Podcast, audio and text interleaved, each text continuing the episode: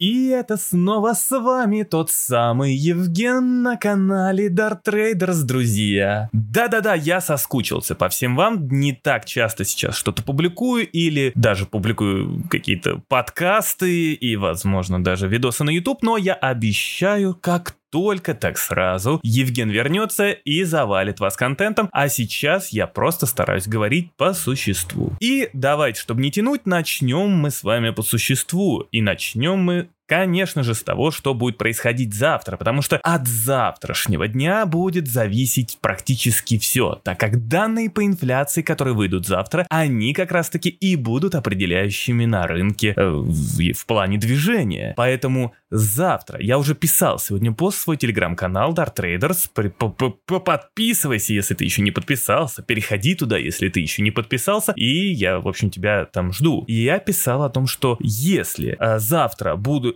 инфляция покажет нам цифры в пределах прогноза или выше, то скорее всего рынки пойдут на коррекцию. Так как, естественно, сейчас очень много разговоров о том, что Федеральная резервная система сейчас готова к снижению количественного смягчения, и, возможно, это произойдет в конце этого месяца, или же, возможно, произойдет в сентябре. Но все же я бы хотел вам, э, вас э, немного, так сказать, успокоить. Даже несмотря на снижение количественного смягчения, я не верю в то, что будет какой-то прям, ну вот, ну все, негатив на рынке. Потому что, э, блин, в системе, в экономической, финансовой, точнее, системе Соединенных Штатов, да и в целом финансовой системе, дохренище баблище. Как минимум только одном обратном репо, которое складирует бабки, которые никуда не могут выйти, находится практически триллион долларов. Плюс еще к тому же э, новая программа Федеральной резервной системы по, по постоянному репо, то есть на 500 миллиардов. Э, друзья, денег в системе достаточно. Даже снижая количественное, количественное смягчение, денег в системе достаточно. Вопрос только вот в чем. Если завтра будут слишком высокие данные по инфляции, и а, у нас, ну, естественно, начнутся разговоры по снижению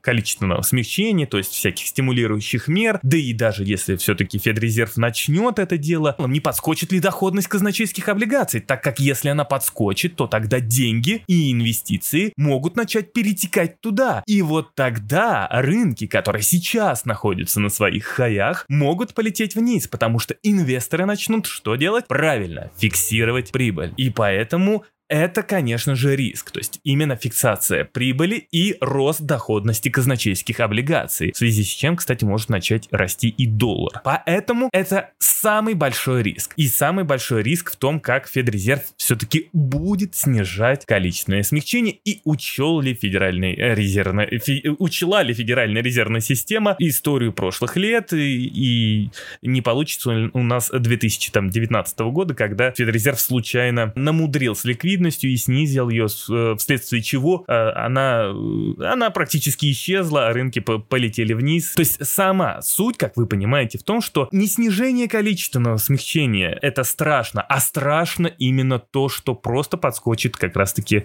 доходность казначейских облигаций, которая в итоге приведет ко всем ужасам. Но если все же мы увидим завтра, что инфляция будет ниже прогнозов, то тогда будет вообще все замечательно. Потому что а, у нас есть новый вариант дельта. Да, это ужасно, что у нас есть новый вариант дельта, но все же новый вариант дельта сказывается на экономике тех же штатов, тем образом, что у нас получается а, спрос может начать замедляться. Из-за того, что вирус распространяется, вводятся какие-то ограничения, возможно, даже какие-то увольнения и так далее и тому подобное. Сотрудники боятся выходить на работы, люди с новым вирусом начнут больше сберегать, а не тратить, и тогда цены вот как раз-таки пойдут вниз. И плюс еще то, что мы имеем сейчас все стимулы и всякую вот эту вот э, белиберду, и если мы увидим снижение инфляции завтра, то это может либо заставить ФРС не так агрессивно снижать скупку активов, либо вообще отсрочить это дело и сказать, что инфляция это временный эффект. А учитывая то, что в следующем году будет уже эффект высокой базы, то инфляция будет низкая в следующем году за счет эффекта высокой базы. И вот, пожалуйста, вам эффект тот самый базы, который может случиться и в связи с чем инфляция будет в итоге снижаться. Но, друзья, нужно понимать, что те данные, которые рынок труда представил нам в пятницу, показали нам резкий рост рабочих мест, где безработица упала аж на 0,5%. И неужели при таком сокращении безработицы инфляция не вырастет? Потому что я не буду вдаваться в подробности, но есть такое понятие, как кривая Филлипса. Когда безработица падает, всегда растет инфляция. А в Соединенных Штатах последнее время этого не наблюдалось. То есть кривая Филлипса практически не работала. Но сейчас при сокращении безработицы в целых 0,5%, естественно, инфляция должна как-то расти. Но опять же, у нас идет снижение базовых эффектов, то есть эффекта низкой базы. Мы можем увидеть завтра то, что все это в совокупности а, может э, дать э, какие-то интересные цифры, которые практически невозможно предугадать. Но опять же, как я и писал в своем посте, экономика Соединенных Штатов восстанавливается, восстанавливаются цепочки поставок, и с учетом роста рабочих мест, вероятно, ну и производственного сектора, сферы услуг, вероятно, а у нас как раз-таки в Соединенных Штатах восстанавливается и предложение, в связи с чем как раз-таки а, должны тоже падать цены. Поэтому все же, как я прогнозирую, мой прогноз, не факт, что он сбудется, но прогноз в данный момент это 5,1% завтра будет. 5,1%. А напоминаю, что рынки ждут, э, точнее экономисты, аналитики, большинство, то есть консенсус прогноз 5,3. Почему бы нет?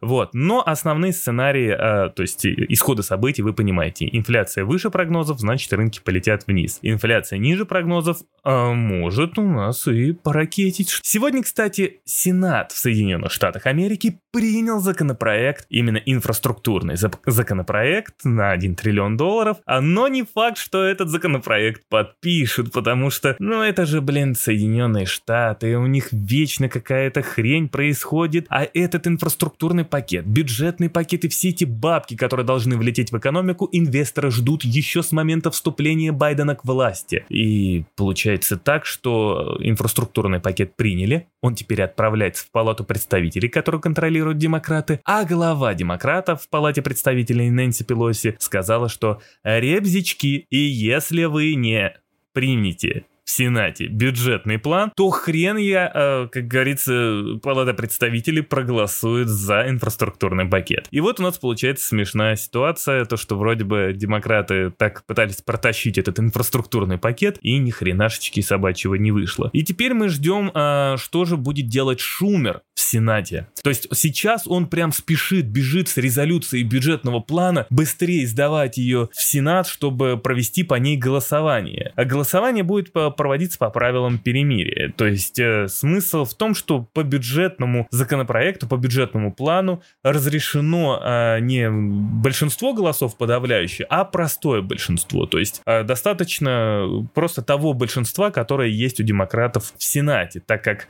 э, как вы знаете, Сенат разделен 50 на 50, и тогда решающий голос у вице-президента, у Камала Харрис, который, естественно, проголосует за бюджетный план, получается, теперь вот нужно нужно Шумеру спешить для того, чтобы все это дело сделать. Чем важны эти пакеты мер? Ребята, это новые инвестиции, крупные инвестиции, а инвестиции всегда положительно сказываются на рынках, то есть всегда. И это будет сказываться положительно на всех рынках от сырьевого до криптовалютного, фондового, а, на все секторы экономики, а, даже техи, то есть всех-всех-всех-всех зацепит. Понятное дело, что многие также сейчас, наверное, задумались о том, что Евген, окей, это инвестиции, но также это и новые налоги. Абсолютно с вами здесь согласен, что это и новые налоги, но как мне кажется все же, если мы посмотрим на а, те же крупные компании, в принципе, в принципе, они неоднократно неоднократно высказывались за введение вот этих вот налогов, которые есть. И в принципе, как мне кажется, рынок в данный период времени уже учел это повышение налогов, которое э, ожидает э, Соединенные Штаты. Просто пока я вижу то, что рынок тузимунит и ему плевать